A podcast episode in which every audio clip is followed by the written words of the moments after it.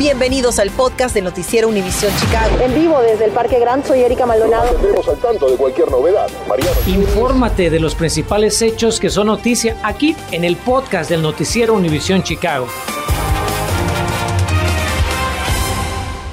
Hola, buenas tardes. Hoy comenzamos con una noticia que está ocurriendo precisamente en estos momentos. Se trata de una nueva muestra de enojo de los trabajadores de las tortillerías El Milagro, que en esta ocasión no están solos. Como sabe, aquí en Noticias Univisión Chicago le trajimos la noticia en exclusiva de las difíciles condiciones laborales bajo las que empleados presuntamente trabajan. Mi compañera Erika Maldonado está en vivo desde el lugar de los hechos. Buenas tardes, Erika. ¿Qué es lo que ha provocado que los empleados vuelvan a tomar las calles y principalmente ¿Qué es lo que tiene que decir la empresa ante estas repetitivas muestras de descontento? Enrique, muy buenas tardes. Como puedes observar a mis espaldas, aquí está un nutrido grupo de trabajadores de tortillerías El Milagro. Ellos están diciendo que la empresa no ha eh, tomado cartas en el asunto para sentarse a negociar con ellos y por eso esta tarde nuevamente han decidido manifestar frente a las oficinas de Tortillería El Milagro. La lucha, Milagro, escucha, está... Como hemos venido reportándole desde la semana pasada, los trabajadores se salieron de sus empleos exigiendo mejores salarios, condiciones acordes para protegerse contra la pandemia, así como estacionamiento para los empleados y también el gran calor y la carga de trabajo que enfrentan en estos momentos. Trabajadores asesorados por la organización Arise Chicago han estado demandando que la compañía negocie con ellos desde hace varias semanas pero Tortillerías El Milagro pues habría hecho algún tipo de mejoras, pero no las suficientes para los trabajadores que dieron como fecha límite hasta el día de ayer para que los dueños se reunieran con un comité de los empleados y esto no ocurrió. Es por ello que hoy deciden manifestarse de nuevo acompañados de oficiales electos y anuncian los próximos pasos a seguir. Principalmente estoy a nombre de todas las mujeres, a todas aquellas mujeres que hemos sido acosadas y estoy demandando que ah, los patrones se sienten a negociar con nosotros, que hablen con nosotros, pero ellos están negando. Nosotros estamos apoyando a los trabajadores del Milagro, que son de la comunidad, de La Villita, de Pilsen, de Cícero, son nuestra comunidad, tenemos que apoyarlos. Ellos nos dio comida durante la pandemia, ahora nosotros necesitamos darle a ellos el apoyo. Otra parte, trabajadores también denunciaron intimidación por parte de la gerencia de tortillerías El Milagro luego de que publicaran dos cartas en las que piden a los trabajadores no involucrar a la organización Arise Chicago en las negociaciones y en la segunda carta amenazan con reemplazar a los trabajadores que se vayan a una huelga generada por mejores salariales. Nosotros consultamos con un abogado laboral que no está involucrado en el conflicto y nos explica si esto es legal. Este documento simplemente les da conocer al empleado que la compañía sabe lo que son sus derechos y simplemente se lo está comunicando al empleado. Por lo hecho, entonces para mí sirve como no tanto una amenaza, pero un decir al empleado que, ojo, porque tal vez tú puedes estar reemplazado porque no tienes el derecho de estar en huelga por violación de de alguna, alguna ley, tú estás a huelga por razón económica y por lo tanto, si yo quiero reemplazarte, tengo el derecho de, de hacerlo. Bueno, cabe resaltar que los trabajadores en ningún momento hasta ahora han dicho que se van a ir a una huelga y solo puede haber reemplazo de trabajadores en huelgas que sean por salarios, pero estos trabajadores además exigen cambios en las condiciones de seguridad laboral y también de la higiene. Por su parte, la organización Arise Chicago, luego de estas cartas, ya presentó una queja formal ante la Junta Nacional de Relaciones Laborales contra Tortillerías El Milagro. Noticias Univisión Chicago ha estado durante los últimos días intentando obtener una reacción en particular a las demandas de estos trabajadores y a los alegatos que han hecho a Tortillerías El Milagro, pero ellos no han querido emitir comentarios específicos sobre esto ni sobre las acciones de calle de los trabajadores. Por supuesto, esta noche a las 10 estaremos ampliando eh, las exigencias de los trabajadores de Tortillerías El Milagro para que usted esté informado de cómo avanza la situación. En vivo desde la Villita soy Erika Maldonado. Regreso contigo, Enrique. Buenas tardes. Gracias, Erika. Nos veremos esta noche. Siguiendo con el tema, una extrabajadora interpone una demanda contra el milagro. La mujer alega que sufrió un accidente laboral que le afectó seriamente una extremidad. La residente de la villita dice que durante 15 años trabajó para el milagro, que habría decidido prescindir de sus servicios luego de acudir al médico. La historia completa sobre esta demanda la encuentra en nuestra aplicación de Univision Chicago. Un gran incendio consumió esta madrugada varias casas en el vecindario de Fuller Park. Los bomberos informan que el siniestro en la cuadra 4900 Sur Avenida Princeton afectó siete inmuebles, incluyendo algunas cocheras.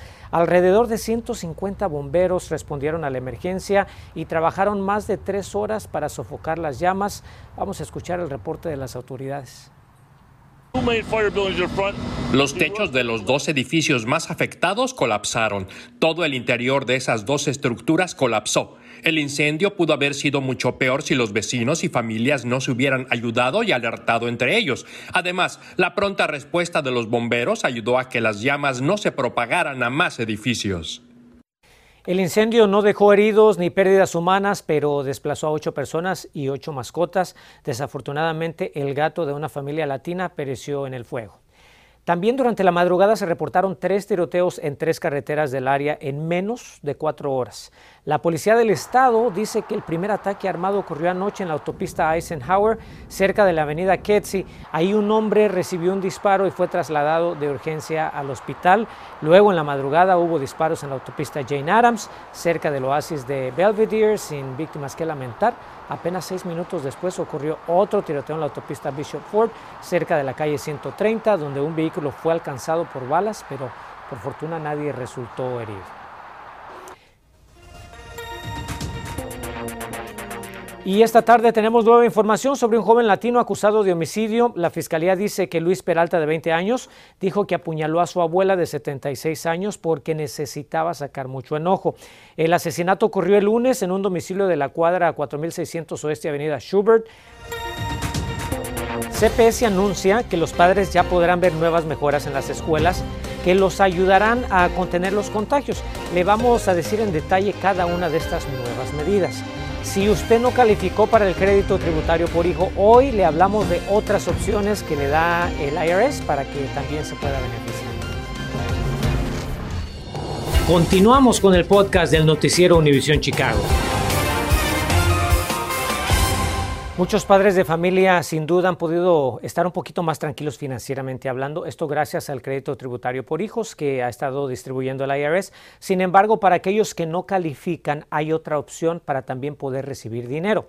Carmen Vargas nos explica paso a paso cómo funciona este crédito. Buenas tardes Carmen, ¿cómo estás? ¿De cuánto dinero estamos hablando y qué tienen que hacer padres de familia en casita para solicitarlo? Muy buenas tardes, Enrique. El crédito tributario por otros dependientes está disponible para las personas que no son elegibles para el crédito tributario por hijos. Y escuche esto, podría recibir 500 dólares por cada dependiente que cumpla con los requisitos. Sin saberlo, usted podría ser elegible para recibir hasta 500 dólares gracias al crédito por otros dependientes que otorga el Servicio de Rentas Internas o IRS por sus siglas en inglés. Este crédito se le otorga a las personas que reclaman dependientes, por ejemplo, mayores de 17 años de edad. Por ejemplo, puede ser un hermano mayor, tu papá o tu mamá o un hijo mayor que es tu dependiente, que tú lo sostienes, que está a tu cargo. El crédito por otros dependientes está disponible para los contribuyentes que tienen dependientes que no pueden ser reclamados por el crédito tributario por hijos. Además, deben cumplir con los siguientes requisitos. El dependiente debe ser mayor de 17 años, contar con un número de identificación personal de contribuyente y debe ser ciudadano o residente de los Estados Unidos y vivir en el país. Esta persona tiene que tener un número tributario y el número tributario es ya sea un número de seguro social o un ITIN. Y si tiene un ITIN, tiene que estar radicando aquí en el país para poder ser tu dependiente. De lo contrario, no califica. Cabe señalar que el crédito de 500 dólares por dependiente podría disminuir si los ingresos del contribuyente sobrepasan los 200 mil dólares. El preparador de impuestos Jesús Dávila recomienda ser muy cuidadoso con los datos a la hora de reclamar este crédito para evitar contratiempos. El error más grande es que no tienen la información, o sea, no tienen la tarjeta de seguro social. Y cuando no tienes la tarjeta de seguro social es muy fácil eh, omitir una, una inicial, omitir o cambiar un poquito el apellido y eso ya lo hace un seguro inválido. Salimos a las calles del sur de la ciudad para saber si nuestra gente está enterada sobre la existencia de este crédito y si saben si son o no elegibles. ¿Usted ha escuchado sobre el crédito por otro dependiente o sabe si es elegible para él? No, no. No soy elegible, no, no, no trabajo, estoy deshabilitado. ¿Ha escuchado usted sobre el crédito por otros dependientes que otorga el IRS? No. Y bien, si usted tiene preguntas sobre su elegibilidad o si desea más información sobre el crédito por otros dependientes, solo vaya a nuestra aplicación de Univision Chicago. Estamos reportando en vivo del sur de la ciudad. Enrique, regreso contigo. Buenas tardes. Muchas gracias, Carmen. Anoche en Noticias Univisión Chicago a las 10, Pedro Martínez, el nuevo jefe de las escuelas públicas de Chicago, en su primer día de trabajo nos aseguró que está considerando la posibilidad de expandir la educación virtual, algo que vienen pidiendo muchos padres de familia, como se lo hemos informado. También dijo que su prioridad va a ser la pandemia y hoy anuncia mejoras para presuntamente mitigar los contagios de COVID-19 en los planteles. Y no estaba solo, sino acompañado de las autoridades de salud de Chicago. Mariano Gilis no se perdió el anuncio para darle seguimiento y analizar cada parte del nuevo plan. Nos cuenta qué avances contempla y si esto servirá para tranquilizar a los padres preocupados por la salud de sus hijos. Las autoridades municipales creen que la preocupación de los padres de estudiantes de CPS por la forma en la que el distrito está tratando la pandemia de coronavirus es desproporcionada. Para mí no, no hay nada más importante de que nuestros padres sepan que nuestras escuelas están seguras. Lo más importante, quiero que reducir la ansiedad de, nuestros, de nuestra comunidad. Porque yo sé ahorita que nuestros padres están bien muy nerviosos. Para demostrarlo, citan primero las estadísticas oficiales, que indican que en poco más de un mes de iniciadas las clases, 1.101 estudiantes se han contagiado de COVID y 6.322 han sido aislados de forma preventiva. Quiero recordarles que CPS es del tamaño de una ciudad pequeña, aclaró la titular del Departamento de Salud Pública, Alison Arwery. Así que cuando ponemos los números en contexto, lo que vemos es alrededor de 5 casos por cada mil personas. Nada de lo que veo en estos números me resulta preocupante, culminó. Por otro lado, afirmó el titular de CPS, Pedro Martínez, que para fin de esta semana se realizarán los exámenes de COVID como parte del programa de monitoreo de CPS en todas las escuelas del distrito. Desde el 30 de agosto hasta hoy solo se han hecho 14.780 pruebas. Apenas 18 han dado positivo. Pero se puede tomar este número como parámetro. Después de todo, es apenas una fracción del total de estudiantes. Este no es un tipo de pruebas que tú haces a tu hijo porque tiene síntomas, explicó Awery. Este tipo de pruebas es para gente que ni siquiera tiene síntomas. Por eso, no esperamos que haya muchos positivos. Pero sí nos sirve para asegurarnos de que no vayamos a perdernos algún brote en determinada escuela, remató.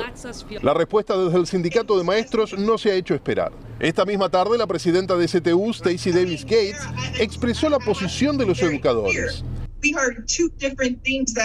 Hemos estado escuchando dos argumentos contradictorios, dijo en conferencia de prensa virtual, que los números son bajos y por otro lado que no estamos haciendo pruebas.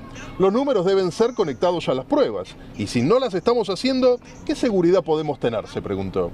Pero ¿de qué lado está nuestra gente? Hoy nos acercamos hasta aquí, hasta la primaria Fielder, al vecindario de Rogers Park, para averiguarlo. Después de todo, en nuestra escuela, como en todas las primarias del país, la mayoría de los estudiantes no ha sido vacunado por razones obvias. ¿Les deja tranquilo a los padres de estos estudiantes los números que aportan las autoridades o comparten la preocupación de los maestros? Me da miedo traerlos a la escuela por la forma que está el coronavirus. Maestros dicen que CPS eh, no, es transparente, que están, eh, o sea, que, no están haciendo un buen trabajo. CPS dice que los números están dándoles bien, que ellos, que usted debería sentirse seguro. ¿Usted a quién le cree? Pues o sea, yo les creo tanto a ellos, porque pues ellos, los niños todo el tiempo tienen su máscara en el salón y eso es una buena la única que se la quitan es para cuando van a, lonchar, hacia sus, sí, sus almuerzos.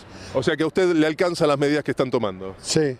A propósito, no nos olvidamos del reclamo de muchos padres de una mayor oferta de educación virtual en CPS.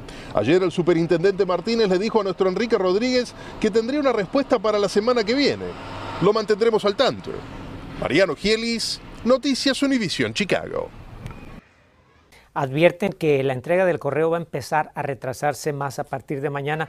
El Servicio Postal de los Estados Unidos comenzará este viernes a implementar nuevos estándares de servicio para tratar de superar su grave crisis financiera. El plan incluye mover el correo por tierra en vez de vía aérea, por lo que tardará más tiempo en llegar a su destino, para que lo tome en cuenta. El servicio postal dice que los cambios no afectarán al 60% del correo que se mueve dentro de áreas locales.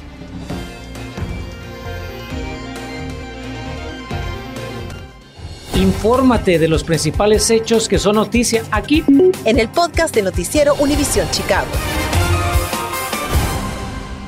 Y para despedirnos tenemos una obra en beneficio de los usuarios del tren suburbano. Metra celebró hoy el inicio de los trabajos para reemplazar el puente ferroviario de 122 años de antigüedad sobre la avenida Milwaukee en el norte de Chicago. Además, la adyacente estación Greyland será reconstruida, todo con un presupuesto de 36 millones de dólares. Sin duda una obra de gran impacto económico para muchas familias trabajadoras. Así nos despedimos. Aquí nos veremos a las 10. Fuerte abrazo. Gracias. Gracias por escuchar el podcast del noticiero Univisión Chicago. Puedes descubrir otros podcasts de Univisión en la aplicación de Euforia o en univision.com diagonal podcast.